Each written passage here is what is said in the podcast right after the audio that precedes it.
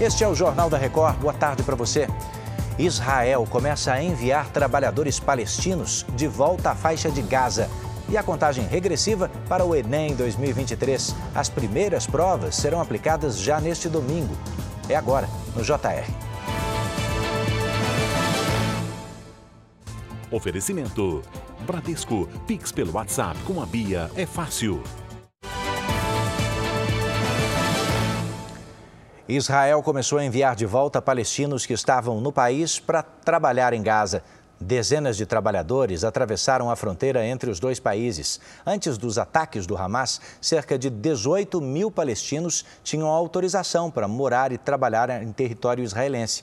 Enquanto isso, a ofensiva militar avança em Gaza. Na fronteira com o Líbano, hoje foi mais um dia de explosões. Em visita a Tel Aviv, o secretário de Estado americano, Anthony Blinken, fez um apelo por pausas humanitárias em Gaza. O número de mortos neste conflito já passa de 10.600. E na Ucrânia, novos ataques russos atingiram pelo menos 10 regiões do país.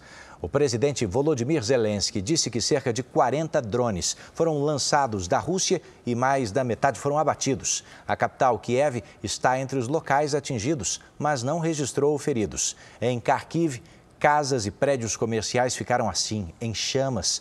Pelo menos oito pessoas foram levadas ao hospital. A Ucrânia prometeu fortalecer a defesa aérea, mas pediu mais armas aos países aliados. 3 milhões e 900 mil estudantes se inscreveram para o Enem deste ano e a primeira prova vai ser agora no domingo. Olá, Vanessa Lima, o número de inscritos é maior do que o do ano passado, né? Olá, Edu. Aumento de 13,1% em relação ao Enem de 2022. As provas serão realizadas nos dias 5 e 12. Neste domingo, os candidatos vão responder às questões de língua portuguesa, literatura, língua estrangeira e redação. Já na semana seguinte, serão aplicadas as provas de biologia, física, química e matemática. Os portões serão abertos ao meio-dia e fechados à uma da tarde. E o resultado será divulgado em janeiro do ano que vem. De Brasília, Vanessa Lima. A massa salarial dos brasileiros, que é a soma de todos os salários pagos aos trabalhadores do país, atingiu o maior valor da história no terceiro trimestre deste ano.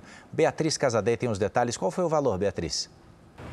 Olá, Edu. Foi de 293 bilhões de reais, 2,7% maior que nos três meses anteriores. É o maior valor da série histórica que começou a ser medida pelo IBGE em 2012. O resultado acompanha a evolução do rendimento médio dos trabalhadores, que ficou em R$ 2.982 no período, uma alta de 1,7% em relação à média do trimestre, que terminou em junho. Os salários pagos pela indústria puxaram esse aumento. A remuneração média do trabalhador é a maior desde março de 2021, quando ficou em R$ 2.992. A maior massa salarial reflete o crescimento de empregos, com carteira assinada, que atingiram 99 milhões e 800 mil brasileiros no período. De São Paulo, Beatriz Casadeiro. Obrigado, Beatriz. Essa edição está terminando. Posso fazer um convite? Você pode acompanhar as notícias do Jornal da Record 24 horas também aí na sua plataforma de áudio. Mais informações no r7.com e nas redes sociais do JR. Bora para a próxima?